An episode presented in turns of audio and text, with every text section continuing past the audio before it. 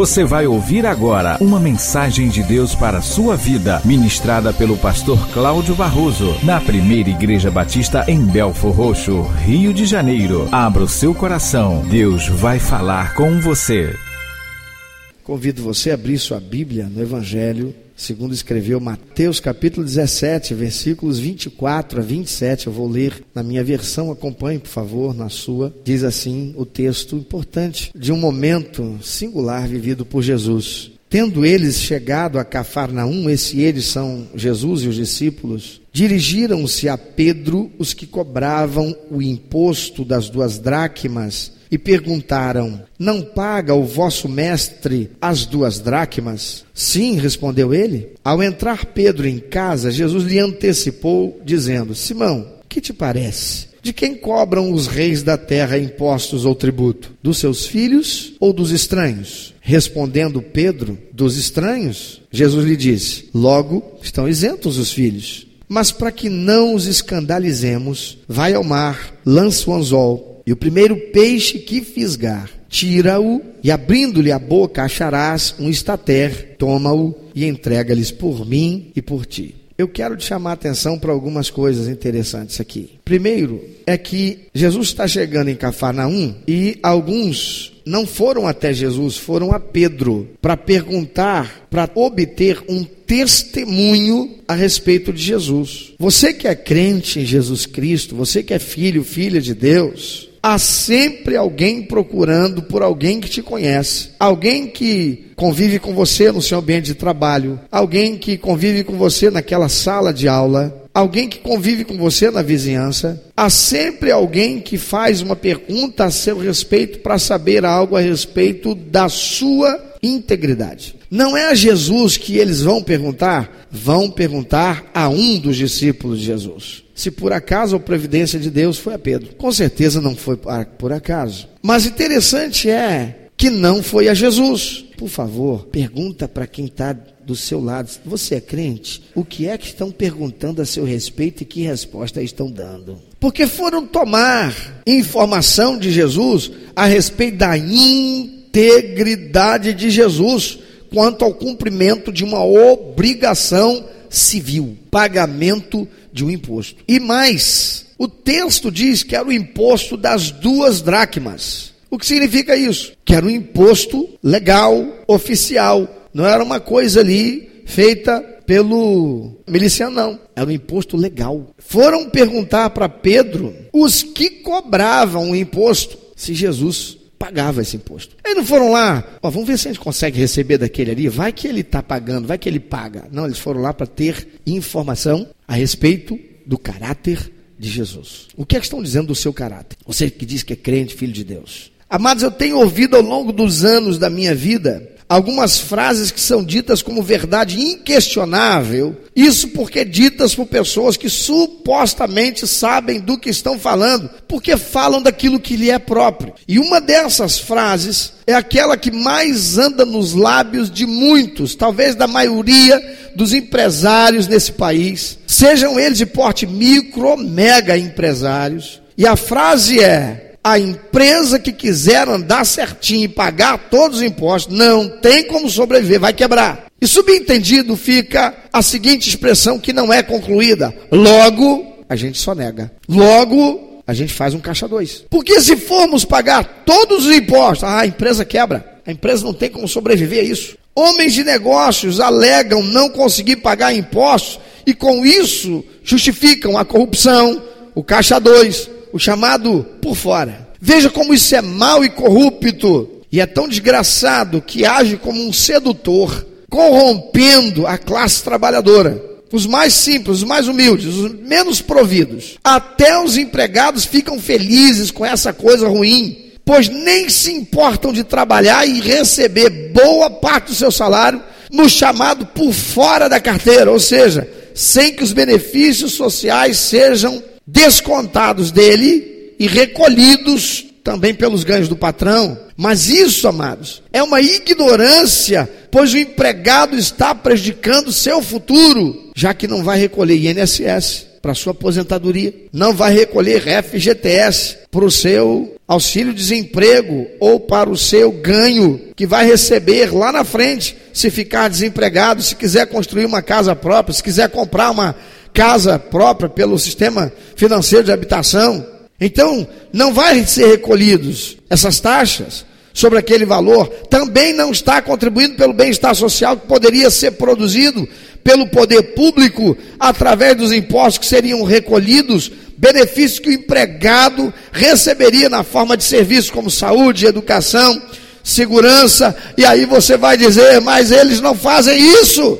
E não fazem isso porque a cadeia do mal é ligada de ponta a ponta. A sonegação é tão grande, tão grande, que se você parar para pensar, todo o escândalo que estamos ouvindo a respeito de Petrobras, Petrolão e estas coisas, isto ainda é apenas a ponta do iceberg. Porque se fosse somar todo o recurso que é sonegado pelo empresariado brasileiro, isso aí seria fichinha. É muito dinheiro. Eu conheci muitos crentes, empresários, que tinham caixa dois, membros de igreja que compravam carga roubada, membros de igreja que quando o fiscal ia lá, ele escondia os funcionários que não tinham carteira assinada numa sala, que tinha uma porta pelo lado de fora, ele saía para a barraca. Quando o fiscal voltava, ele mandava o funcionário lá botar todo mundo de volta para trabalhar. Eu conheci muito empresário crente que contratava o camarada e dizia assim: Olha, é, você está vendo a minha Land Rover ali? Pois é,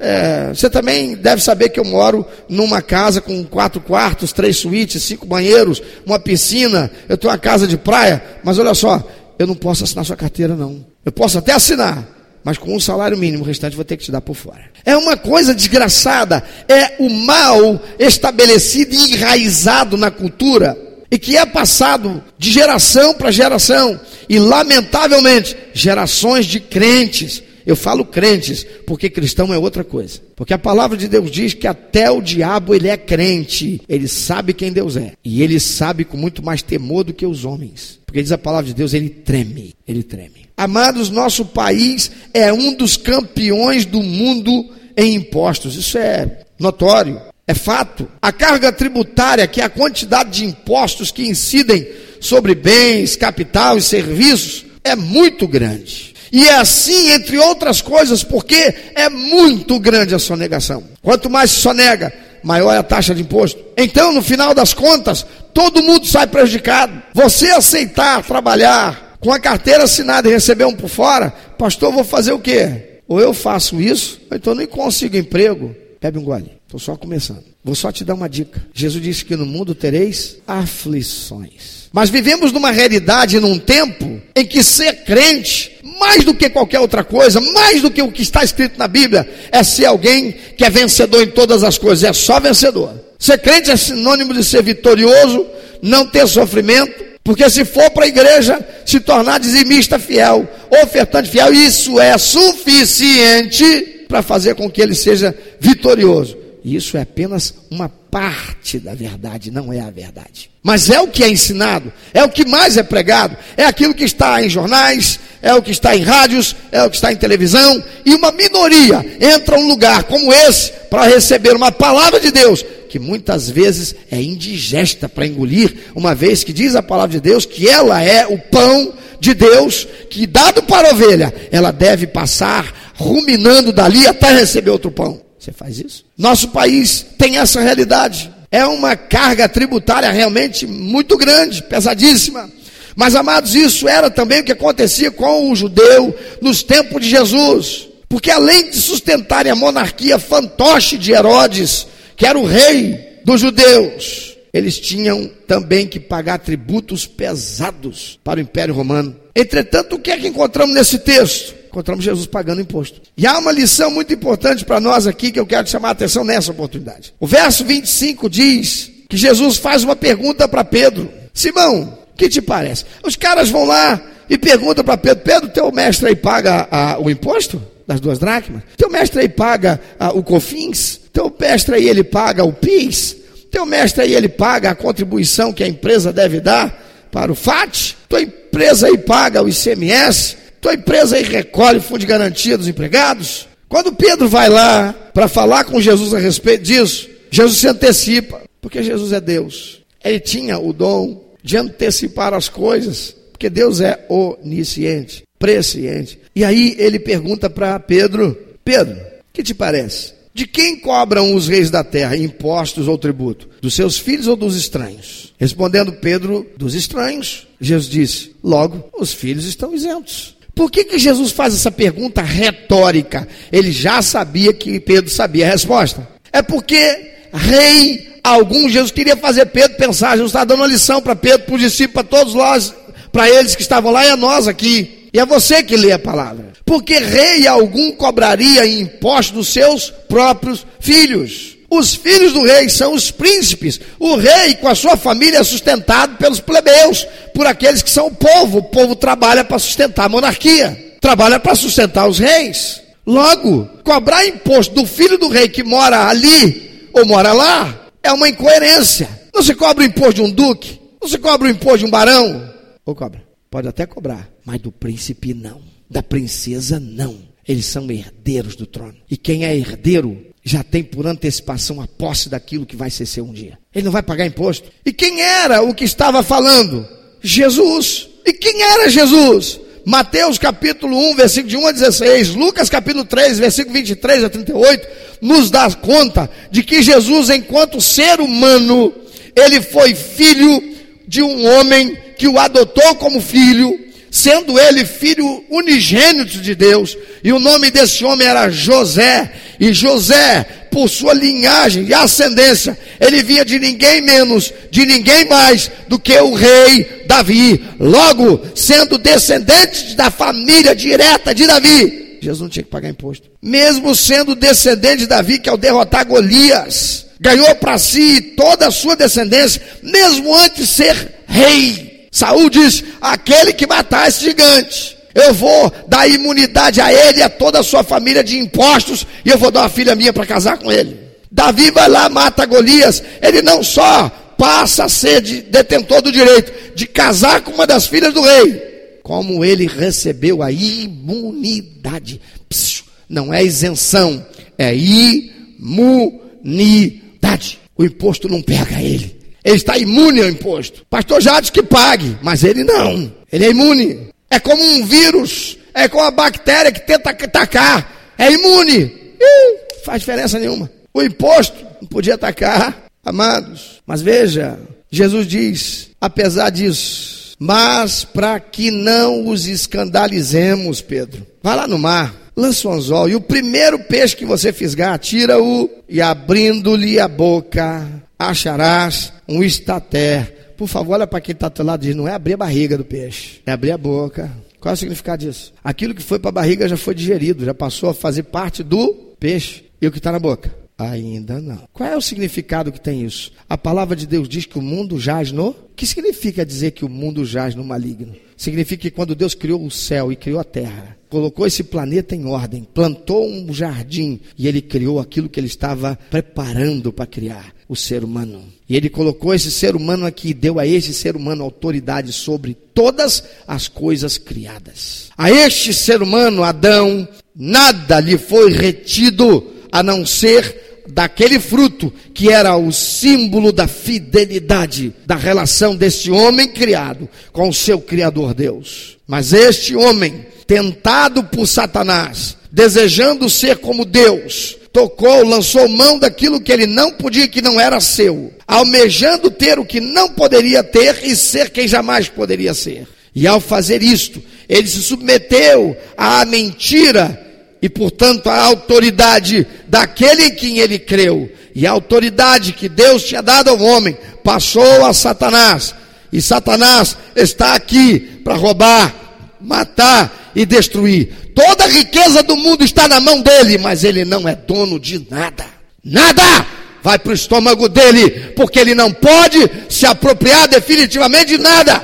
Fica na boca dele. Pedro, você vai pegar o peixe, mas ó, precisa abrir a barriga dele não. Não é para comer o peixe. Eu acredito que Pedro deve ter tido uma crise terrível, porque, não sei se você sabe, a profissão de Pedro era pescador. Você conhece algum pescador que vai pegar o peixe para ganhar dinheiro e ele devolve o peixe para o mar? Foi a primeira vez que Pedro deve ter praticado pesca e solte. Porque Jesus disse para ele: Tu pega o peixe, Pedro, mas só, vai matar o bichinho não, hein? Não abre a barriga dele, nada disso. Aquele anzolzinho sem o espinhãozinho, que é só para agarrar na boquinha dele lá, tu tirar. Ele vai, ele vai ter até dificuldade para agarrar, Pedro. Não precisa nem jogar isca não, porque a boca dele já vai estar tá cheia. Quando você puxar, irmãos, eu não esqueço o primeiro peixe que eu peguei na minha vida. Do lado da minha casa passava um córrego, a gente chamava de valão dos bois lá em Talva. E era a minha casa e a, o pasto de uma fazenda e lá na frente a estrada e a oficina do meu pai na beira da estrada. E eu peguei um canicinho que o papai tinha feito para mim com um anzol mosquitim, que significa aquele menorzinho anzol que tem, que é para pegar piabinha. Criança pequenininha devia ter uns sete anos. E aí eu peguei um miolo de pão, ensinado pelo meu papaizão. Eu não tinha nada para fazer, não tinha colega para brincar.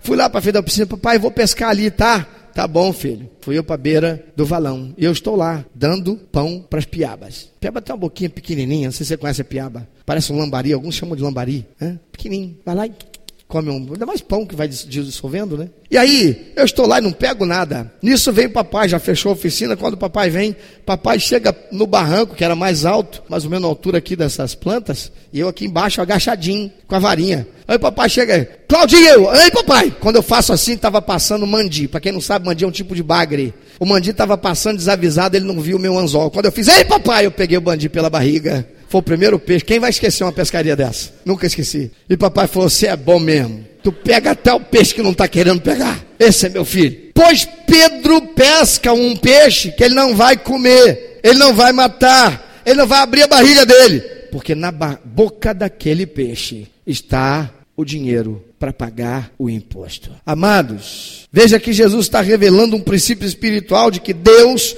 fará o impossível acontecer para auxiliar aquele que honrá-lo com seu testemunho, não dando lugar a escândalo, mas andando honestamente em suas finanças. Porque é um escândalo se para os homens que não saibam, ou até para aqueles que sabem já não ligam muito mais para isso, espiritualmente é um escândalo os demônios falarem mal de um crente, porque ele não é fiel nas suas finanças. Primeiro, porque Deus não vai receber aquilo que ele traz como fruto de adoração ou como adoração. Por que não?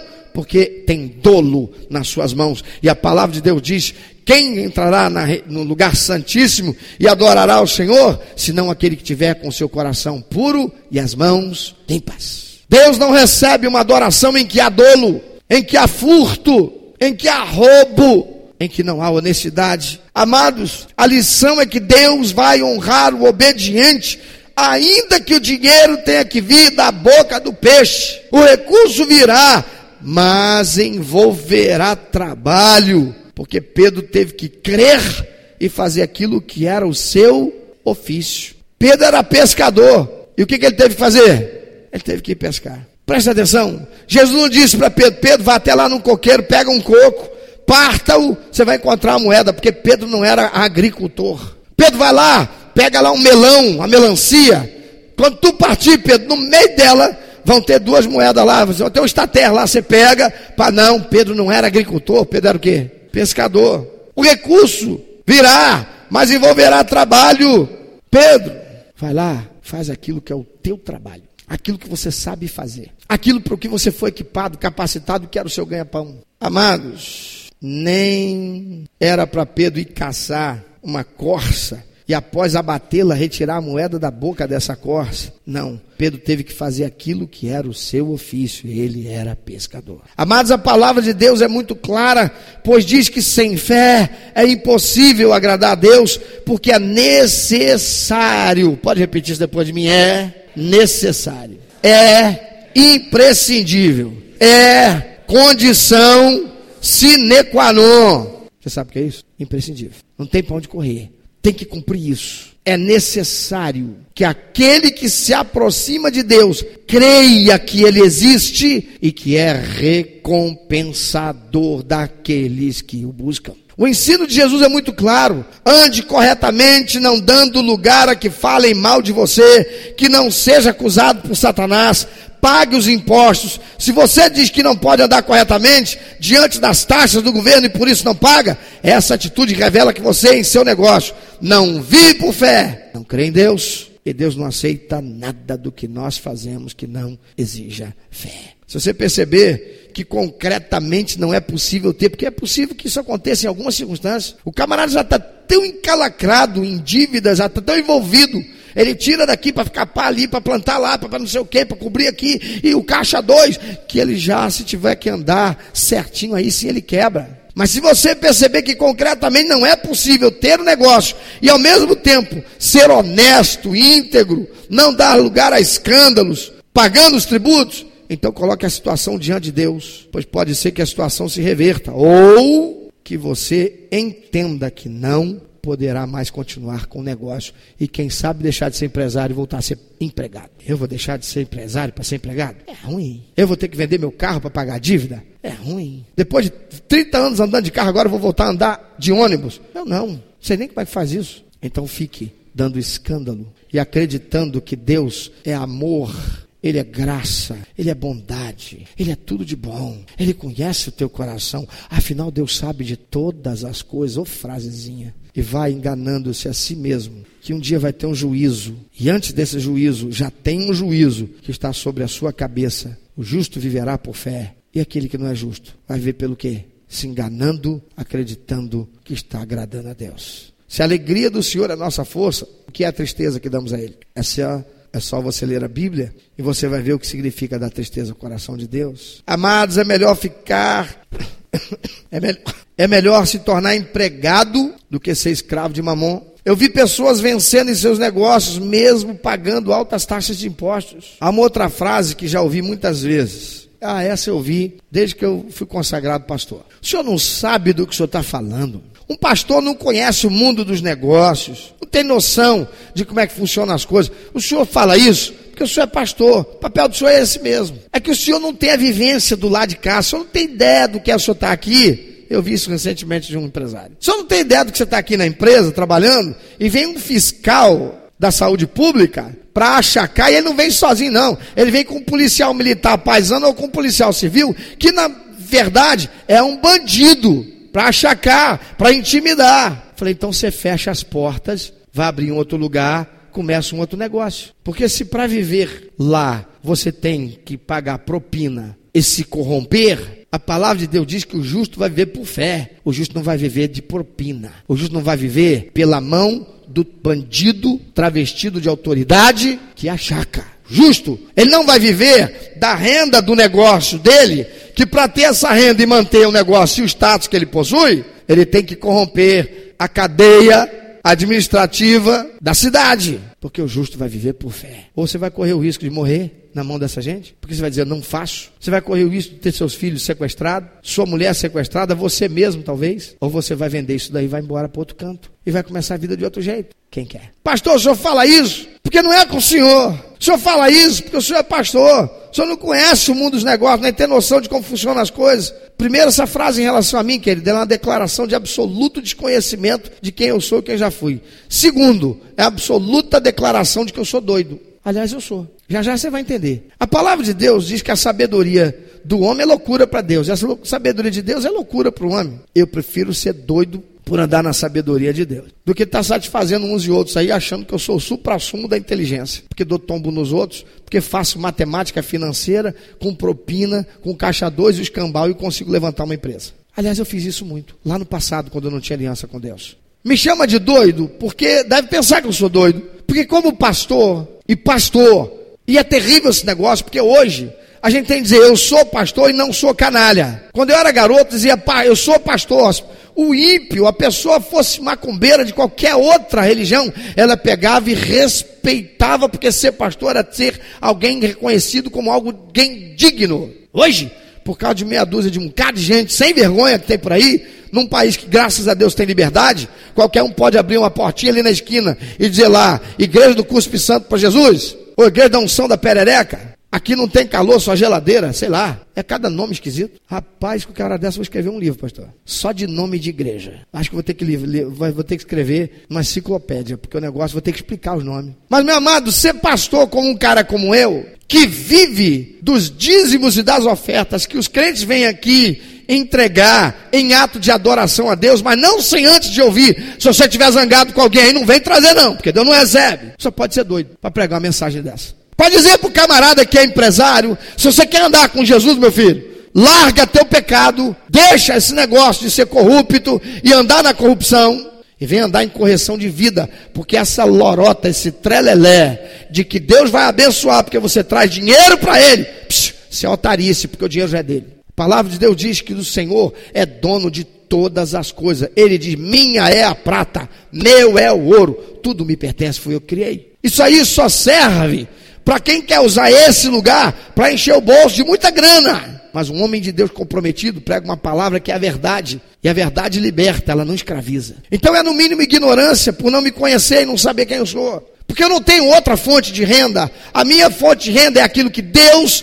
faz chegar às minhas mãos todo mês. Vindo desse lugar aqui, por aqueles que não são incentivados a vir aqui trazer, se tiver errado, se tiver em pecado. Pelo contrário, ouve da minha boca como viram hoje aqui. Não traz. Para mim não vai fazer diferença. Sabe por quê? Porque eu creio no Deus que multiplica as duas moedinhas da viúva e não deixa faltar na minha casa. Você conhece aquela máxima criada pelos homens que diz que o pouco com Deus é muito e muito sem Deus é nada? Pois isso é verdade. Tem um doido aqui para provar. Então, esse tipo de afirmação meu respeito, essa primeira frase de que eu não entendo de nada, eu sou apenas um pastor, isso é um eu sou um, estou falando besteira, eu, tô, eu estou elucubrando, eu estou aqui é, na minha paranoia religiosa, os meus sofismas religiosos, é, declaração de absoluto desconhecimento de quem eu já fui. Então, para você não perder seu tempo e não ficar pensando besteira a meu respeito, dá licença que eu vou dar carteirada agora. Com oito anos de idade, eu trabalhava fazendo horta nos fundos da minha casa, sabe para quê? Plantando tomate,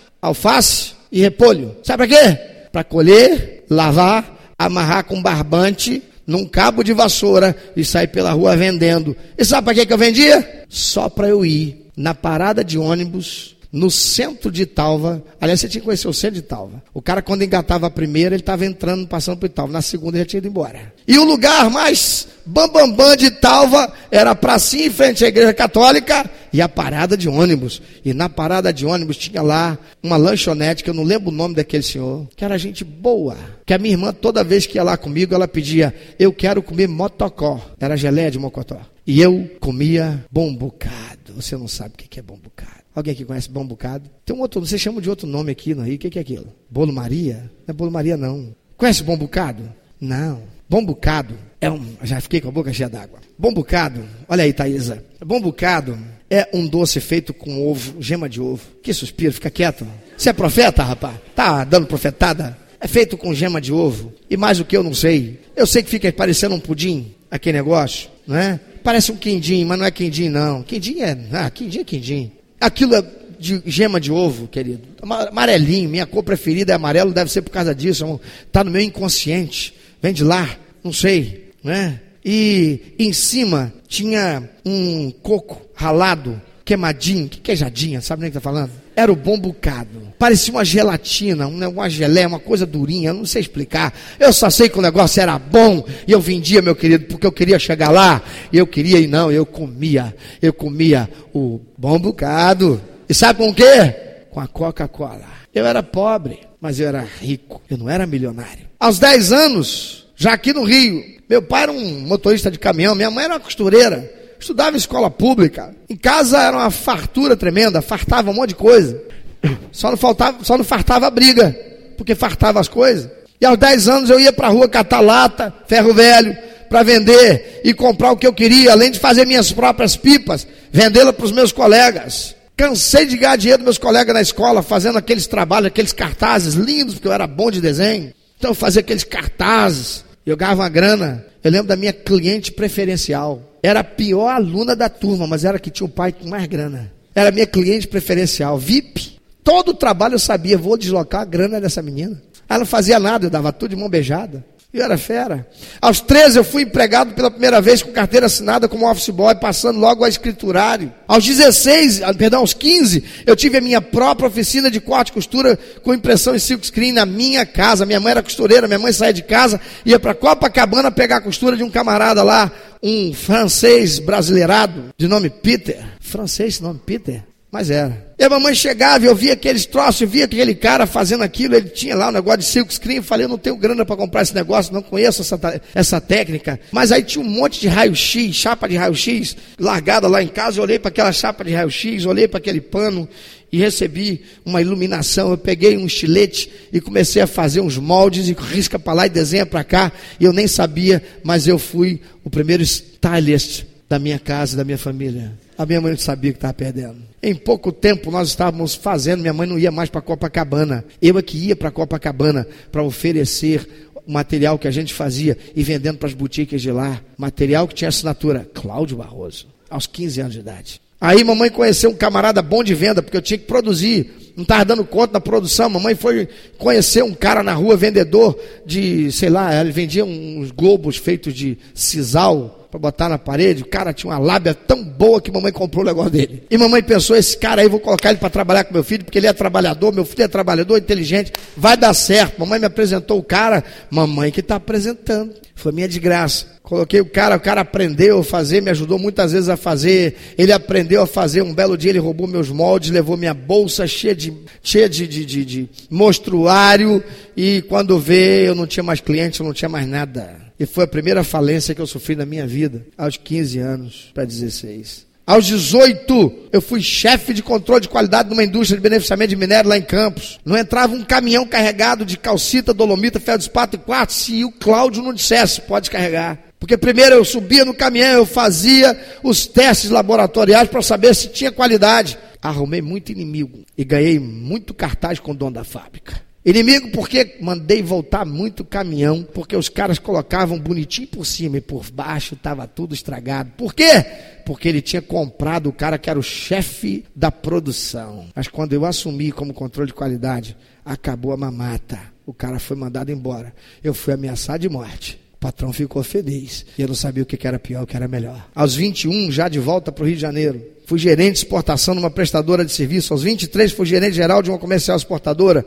Aos 25, fui executivo de comércio exterior numa entidade representativa de classe de indústria de frigoríficos, exportador de frango e suíno. Aos 27, eu montei uma indústria de produtos químicos e manutenção industrial. E aos nove meses depois, novamente traído por um sócio, eu perdi tudo e fali pela segunda vez. E dessa vez foi muito pior, porque eu estava afastado de Deus vivendo no mundo e amarguei dois anos de desemprego. E quando eu voltei, voltei lá por baixo, trabalhando na Rua das Marrecas, no centro do Rio de Janeiro, para ganhar um salário mínimo sem carteira assinada e só com dinheiro para pagar a passagem. Tinha que levar marmita, que azedou muitas vezes. Coisa que eu nunca tinha feito, nem aos 13 anos de idade, no meu primeiro emprego. Aos 29, Deus abriu minha porta. Eu trabalhei numa empresa e acabei me tornando gerente dessa empresa. E agora ela era uma fábrica de móveis. E ali eu prosperei até Deus me chamar para o ministério. Fui traído por sócio duas vezes. Duas vezes experimentei a falência. Fui bem sucedido em todas as empresas em que trabalhei como executivo, levando todas elas a um crescimento significativo. Conheci o mundo da corrupção, o jogo do poder em Brasília. Trafeguei entre as personalidades mais poderosas daquele tempo no cenário político e econômico do país. Quando o Brasil estava exportando Passat a diesel para o Iraque em troca de óleo diesel, e que começou o problema aqui no Brasil em função das montadoras, o que salvou o Brasil foi a exportação de frango para o Iraque e para a Arábia Saudita e para o Oriente, Oriente Médio. E quem é que estava lá conduzindo o maior programa de subsídio que o governo federal já fez para a agropecuária naquele tempo? O Cláudio Barroso. Conheci o mundo desse meandro desgraçado da corrupção. Trafeguei entre as personalidades mais poderosas. Amados, eu andei por tudo isso até que eu me voltei para Deus. Quando eu tive uma experiência íntima, pessoal e reveladora de chamada para ministério. E eu deixei tudo para servi-lo e somente a Ele. E não foi quando eu estava no fundo do poço da falência, não foi quando eu estava quebrado, mas foi quando eu estava lá em cima, bem sucedido como executivo de uma indústria. Assumi a presidência e o ministério dessa igreja em 1999. Por cinco anos eu sofri golpes, traições, calúnias, difamações de pessoas que estavam aqui dentro, que eram crentes como o diabo, mas não eram servos de Deus. Tudo isso com a intenção de destruir minha reputação e ministério. Só porque desse púlpito estava sendo pregada a palavra de Deus. Palavra como essa, que diz: larga o pecado, anda em santidade, porque Deus é santo. Tentaram destruir minha reputação e ministério, mas eu fui vitorioso. As pessoas que me perseguiram se foram, e eu fiquei com os menos favorecidos economicamente na membresia da igreja. Recebi a profecia de que a igreja iria quebrar, porque eu não conseguiria permanecer por mais que quatro meses sem o aporte financeiro daqueles que saíram que eram os mais bem favorecidos. Hoje, quando eu passei ali por fora, que entrei aqui, olhei para o pátio da igreja e falei: Meu Deus, quantas vezes eu choro, chorei passando nesse pátio aí, como eu sou ingrato. Está faltando espaço para ter gente ali de tanto carro que está no estacionamento. E eu lembro quando aquela gente saiu, o único carro que tinha aqui dentro era o meu e do Eufrásio. Aliás, tinha também um tal de Escort XR3, que eu não vou nem dizer de quem era. Você lembra disso, Ana Lúcia? Você vê como é que Deus prosperou o cara, né, rapaz? Hein? Fala aí, né? Quase que eu esqueço dos cortes R3, porque depois vem, aquele tal do K, que eu não posso completar a palavra.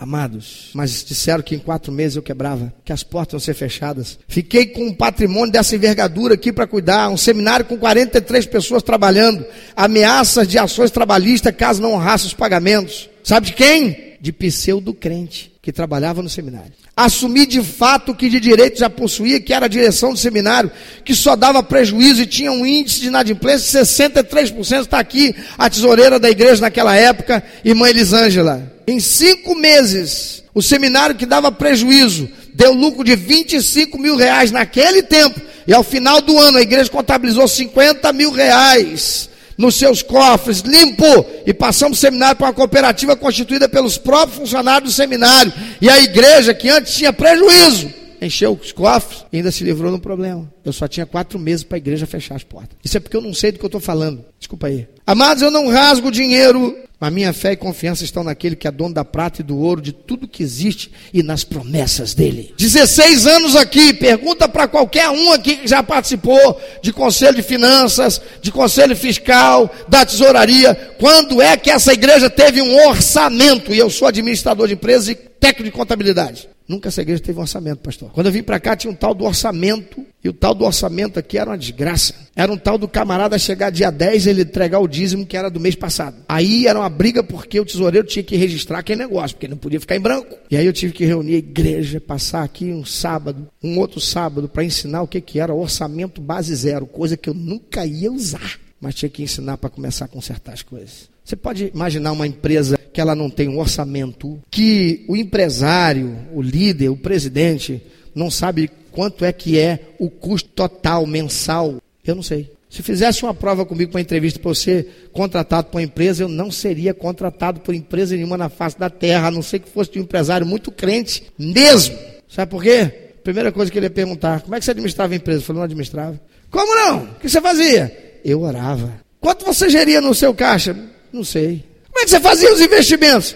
Fazendo, ia lá, comprava, pagava. Você era um doido, então um irresponsável. Eu não. Doido era meu Deus. Mas ele já tinha dito mesmo que sabedoria dele é loucura para o homem, então ele era doido, eu sou doido igual a ele, eu era doido. Por quê? Porque ele disse que era só eu confiar nele, porque ele não mente. E ele nunca me deixou em falta. Mas também eu nunca fui irresponsável, nunca dei um passo à frente só porque eu creio nele. Eu sempre perguntei ele antes, Senhor, posso? Eu não saía gastando por conta só porque eu cria nele, porque ele não tinha obrigação nenhuma de assinar o cheque só porque eu creio. Resultado disso é só você olhar para o lado, dá uma olhadinha. Aí, quatro meses. Quatro meses e mais é, 16, 5, 11 anos e oito meses depois. Toma aí. Por quê? Porque eu sou o cara? Não, porque o meu Deus é. Eu só faço crer nele. Não rasgo dinheiro.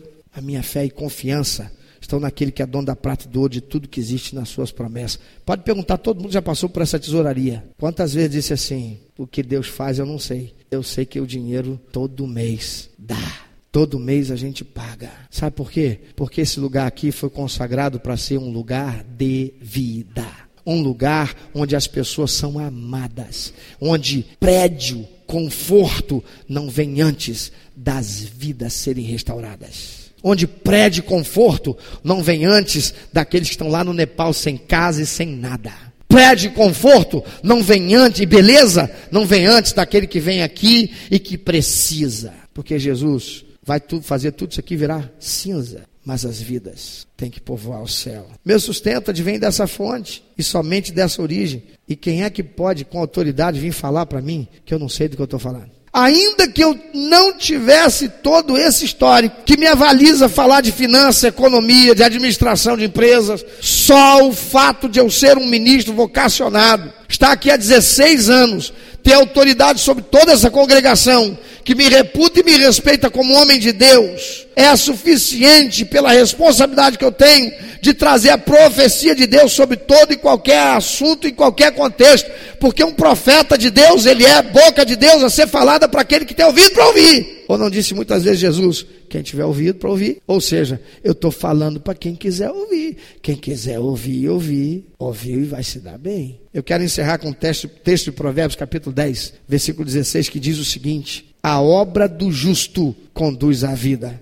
e o rendimento do perverso ao pecado. E pecado é sinônimo de morte. Aqui há um paralelismo: vida, pecado, morte. E Deus manda você escolher nessa noite o que é que você quer. Você quer o ganho ilícito, o ganho que vem com o roubo, que vem com a sonegação, que vem com o pecado, que vem com o escândalo, ou você quer se contentar em Deus, crendo que Ele é recompensador daquele que o busca. Talvez você não vai poder andar de Land Rover, mas você vai andar com paz no seu coração. Você vai deitar sabendo de que você agradou a Deus. Talvez você não vá comer naquele restaurante o escargot, mas eu vou junto contigo ali pegar um peixinho, a gente vai mergulhar, até te ensino. Nós vamos comer um peixinho, ó, sem agrotóxico, e vai ser uma benção. E talvez você, querido, vá precisar fazer uma reengenharia espiritual na sua vida, na sua casa e na sua empresa. Porque você pode até estar tá ganhando dinheiro, mas você está ganhando dinheiro para colocar num salquitel, num bolso furado. Talvez um dia vá ser levado todinho por um filho teu que se corrompe e vai para as drogas. Que talvez vá ser gasto em muito medicamento para tentar resolver um problema de doença colocado por um demônio. Porque não há nada que Satanás dê que ele não vá tomar em maior proporção. Porque o papel dele aqui é roubar, matar, destruir. Mas Jesus veio para nos dar vida e vida com abundância. Hoje você precisa fazer uma escolha, meu amado. Se você vai continuar fazendo aquele gato na light, aquele gato na eletricidade, aquele gato no gato, se você vai continuar agindo pela corrupção, se você vai continuar com essa frase de que se for pela honestidade não tem empresa que permaneça nessa terra, então, querido, para de brincar de ser crente, não perca seu tempo, fique em casa assistindo fantástico. Não vem para cá não. Você está jogando seu tempo fora porque Deus não é contigo e nunca vai ser. Mas se você quiser honrá-lo, a promessa dele: honrarei aos que me honrarem, mas os que me desprezarem serão desmerecidos. Você pode ficar, permanecer acreditando no sofisma do diabo, de mamon, que mantém você preso nessa roleta russa do alimentar a corrupção para manter seu padrão de vida, usurpando o direito do trabalhador e do teu próximo por aceitar salário pago pelo caixa 2, mas jamais poderá ser abençoado por Deus e experimentar paz, o equilíbrio e a satisfação que somente aquele que vive em comunhão com Deus pode ter. E isto é o que Deus quer que você reflita nessa hora e decida: vai continuar do jeito que está ou vai sair daqui para ser diferente? Porque esse doido aqui vai continuar pregando nessa linha aí. E a promessa de Deus é que aquele que estiver nesse barco vai ser abençoado. Quer pagar para ver? Senta aí e conversa com quem está aqui há 16 anos e pergunta para ele se tudo que eu falei tem alguma coisa que eu aumentei. Porque Deus é fiel e ele cumpre a sua palavra. Mas ele não faz nada com aquele que hoje vem aqui, chora, vai embora e não muda, permanece o mesmo. Deus conhece a intenção com que a gente faz. Às vezes eu estou aqui só na opressão. Ó oh, Senhor. Mas quando chega lá, domingo que vem deu a chuvinha, fiquei em casa. No dia seguinte pode cair canivete. Pagar dinheiro, eu não deixo de sair de casa. Que coisa, né? E aí? Pensa sobre isso. Dá uma analisadinha. Esse é o pão para você ruminar durante essa semana. Esse é o alimento de Deus para você ruminar a semana toda. Pelo estilo de vida de quem você está se deixando levar? O de uma sociedade corrompida, maldita, a política do caixa 2, da propina, do sobreviver em função das ameaças, fazer de conta que não vejo, vistas grossas, e deixa a vida me levar, a vida leva eu, ou pagar o preço. Porque tem um preço a ser pago. Tem um preço a ser pago. O preço que Jesus pagou naquela cruz ninguém poderia pagar foi para salvação e vida eterna. Mas para ser abençoado nesta terra, a moeda tem que sair da boca do peixe. E Satanás está retendo toda a prata e todo o ouro que não está na mão dos crentes. E é da mão dele, é da boca dele que Deus faz sair. E Deus está em busca de usar alguém que, como Pedro, vai crer e vai obedecer. E no fruto do seu trabalho, naquilo que você faz e sabe fazer bem, Ele vai abençoar você. E não te faltará até mesmo para pagar o imposto que te é imposto. E que você tem obrigação como cidadão por viver nesse país. Porque Deus é fiel, só por isso. Ele é fiel. Ele disse, ele vai fazer. Se você quer ser um doido como eu e viver sob a paz, porque pode acontecer o que for, pode desmoronar o que for, do lado direito, esquerda, atrás e cima, do jeito que for. A palavra de Deus diz que os que confiam no Senhor são como os montes que estão ao redor de Jerusalém. Não se abalam, mas permanecem para sempre. Você será alguém imbatível. Por quê? Porque a sua fé está naquele que tudo pode, naquele que é mais poderoso do que todos, naquele que tudo fez, naquele que tudo criou, aquele que estará ao seu lado, aquele que dirá: vai ser da boca desse peixe aí, Pedro. Vai ser dessa boca aí, ô, ô Ana, ô Joana, ô Manuel, ô Carlos vai ser lá da boca daquele peixe, lá onde você trabalha. Vai ser da boca do fruto do teu trabalho honesto. O Senhor vai tirar da mão do diabo. Vai dar ordem para que ele não retenha. É por isso que a palavra de Deus diz lá em Malaquias capítulo 3: para aquele que é fiel a Deus em honrá-lo, ele declara ao diabo: Esse aqui é meu filho esse me honra. E neste você não vai tocar no fruto do seu trabalho. E Deus diz: Vou abrir a janela do céu e vou derramar bênção sem medida. Por quê? Porque este, esta é fiel, não negocia, confia em mim, não anda de acordo com que a pressão do momento ou das pessoas, apesar do que tiver que passar, passa confiando em mim. De que tipo de crente você é feito? Daquele que está vivendo uma vida de crente, mas lá fora, quando, te pede, quando pedem referência a seu respeito, Deus se envergonha? Porque quando foram pedir de Jesus, mesmo ele não tendo o que fazer, ele fez. E ele fez por uma razão, e ele diz: para que não haja escândalo porque eu vou ter que provar minha linhagem, sabe, Pedro? Vai dar um trabalho entrar na justiça, processo. Sabe como é que é o processo na justiça? Leva muito tempo, Pedro. E até lá vão estar falando esse monte de besteira a meu respeito. E com isso, quantas pessoas vão estar impedidas de caminhar na verdade, porque vão estar ouvindo falar tão mal a meu respeito, Pedro. Então, para que não haja escândalo, Pedro, vai lá, pega o peixe, e da boca dele você vai na boca dele você vai encontrar a moeda lá a terra. Paga por mim por você, sabe por quê, Pedro? Porque você vai trabalhar para conseguir. Você vai me obedecer, você vai me honrar e vai trabalhar para pegar lá a moedinha na boca do peixe. Então, por que você vai trabalhar, Pedro? Vou pagar também o seu. Esse é o Deus que na pessoa do seu filho se chama Jesus Cristo. E ele que assim o foi ele assim o é. E ele vai abençoar você. Meu amado ouvinte, você que ouviu esta mensagem, se Deus tem falado ao seu coração, se você foi constrangido pelo Espírito Santo e quer compartilhar isso conosco, quer que nós estejamos orando por você. Se você quer nos informar que você recebeu Jesus como teu único, eterno e suficiente Salvador, se você quer saber um pouco mais a respeito do que fazer para dar prazer ao coração de Deus e viver a vida que o Senhor tem reservado para você, vida de paz, de equilíbrio, de satisfação, entre em contato conosco. Ligue para nós. Anote, por favor, é 21 2761 1059 21 2761 1059. Entre em contato conosco.